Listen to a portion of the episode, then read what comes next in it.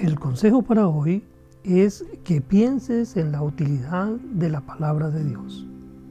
Toda la escritura es inspirada por Dios y útil para enseñar, para redarguir, para corregir, para instruir en justicia, a fin de que el hombre de Dios sea perfecto, enteramente preparado para toda buena obra.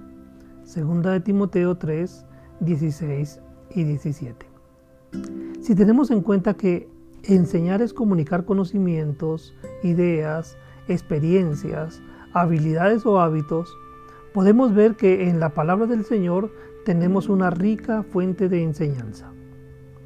Si tenemos en cuenta que redarguir es transformar un argumento en contra de aquel que lo presenta, podemos darnos cuenta que la mejor manera que tenemos para mostrarle a la gente nuestra fe es la Biblia misma. Si tenemos en cuenta que corregir es hacer las modificaciones que sean necesarias, nos daremos cuenta que la Biblia es el recurso especial que Dios nos ha dejado para volvernos al camino. Y finalmente, si tenemos en cuenta que instruir tiene que ver con la formación práctica, la usaremos como el manual que consultaremos diariamente para adaptar nuestras vidas a la voluntad de Dios. Dios continúe transformando tu vida. Bendiciones.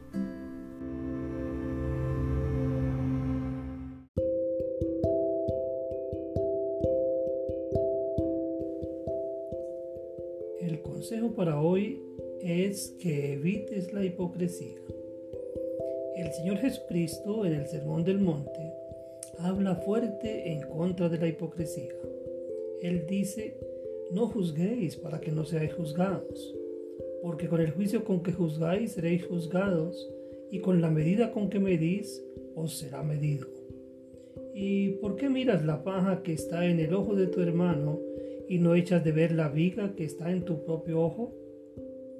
¿O cómo dirás a tu hermano, déjame sacar la paja de tu ojo y aquí la viga en el ojo tuyo? Hipócrita, saca primero la viga de tu propio ojo y entonces verás bien para sacar la paja del ojo de tu hermano. No deis lo santo a los perros, ni echéis vuestras perlas delante de los cerdos, no sea que las pisoteen y se vuelvan y os despedacen. Mateo 7, versículos 1 al 5.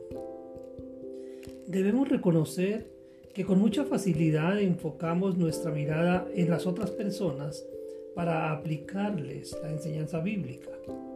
Sin embargo, no hacemos el mismo énfasis en aplicar esta bendita palabra en nuestras propias vidas, convirtiéndose la nuestra en una conducta hipócrita.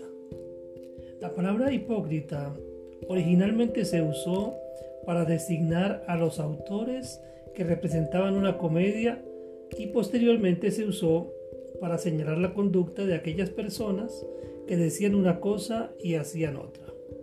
Es decir, que sus palabras no se correspondían con sus hechos. Por lo anterior, debemos procurar ser personas íntegras, es decir, que lo que decimos se corresponda con lo que somos. No lo olvides. Evita la hipocresía. Dios continúe transformando tu vida. Bendiciones.